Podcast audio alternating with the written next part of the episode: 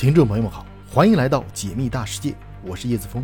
虽然你不能信马由缰，但你依然可以天马行空。也许你只在方寸之间，但你依然拥有星辰大海。请别忘了收藏我的频道，在这里，让我们一起仰望星空，解密大世界。今天我们的主题是：二点三亿年前，一场暴雨下了两百万年，造就了恐龙时代。我们会遇到这种情况吗？下雨天会不会有人喜欢呢？撑起一把伞走在雨里，享受其中带来的一份惬意。但是雨下得太久的话，却又让人反感。像是梅雨季节，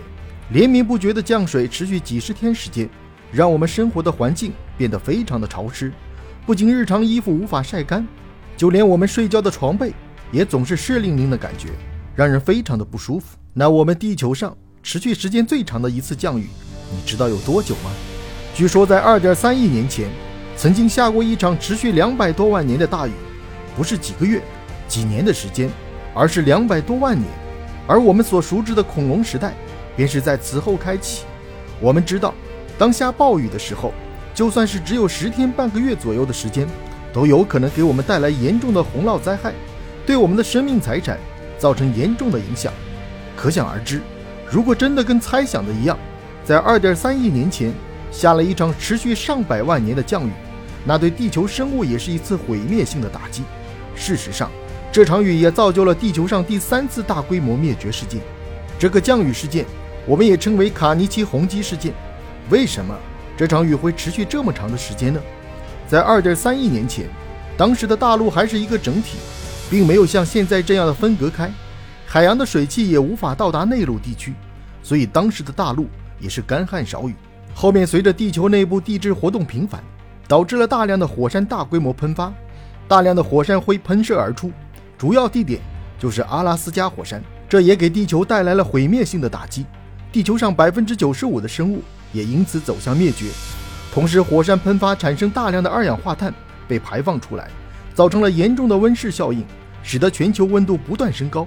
海洋里的海水甚至达到了四十度以上。因为温度的大幅度升高。海洋的大量水分因为高温影响，快速的蒸发到空气中，慢慢的越积越多，跟火山喷发出来的火山灰结合，受强气流的影响，下起了连绵不断的大雨。经常听到传闻所说的下了持续两百多万年的雨，也不准确。我们仔细推敲一下，就会觉得不太合理。怎么可能持续降雨几百万年呢？降雨会让气温下降，这样就会导致水分的蒸发减少，而水分的减少。就没办法一直保持持续的降雨，只是说持续了两百多万年的雨季，这个过程雨多晴少，基本处在一个降雨的状态，但不是说就一直不停的下了这么久，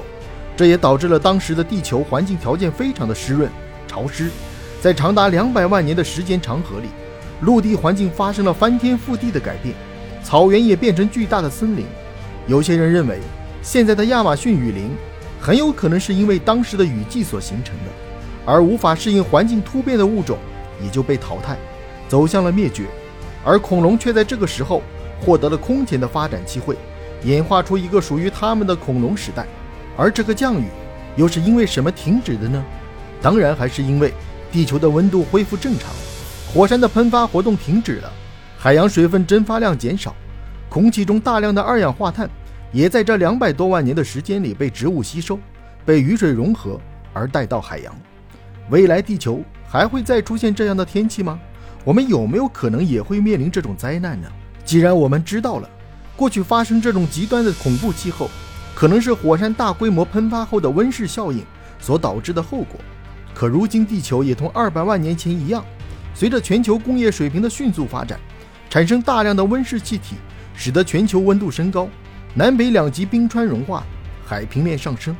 全球变暖也成为了一个不争的事实。并受到很大的影响。最近几年，地球也是频繁出现极端气候，极端的高温旱灾、暴雨洪灾越来越常见。利用我们人类的智慧去解决这个问题，便是一件刻不容缓的事。如果我们还是不顾后果，一味地追求工业发展，对森林肆无忌惮地进行砍伐，导致地球温度不断升高。如果未来某一天温度也达到了二点三亿年前的情况，那么我们人类可能也将面临一场大灭绝。同时，可能也会诞生某种适应性比较强的新物种，来代替我们人类的霸主地位。我们真的是要居安思危，保护我们的生态环境，合理利用资源，进一步减少温室气体的排放。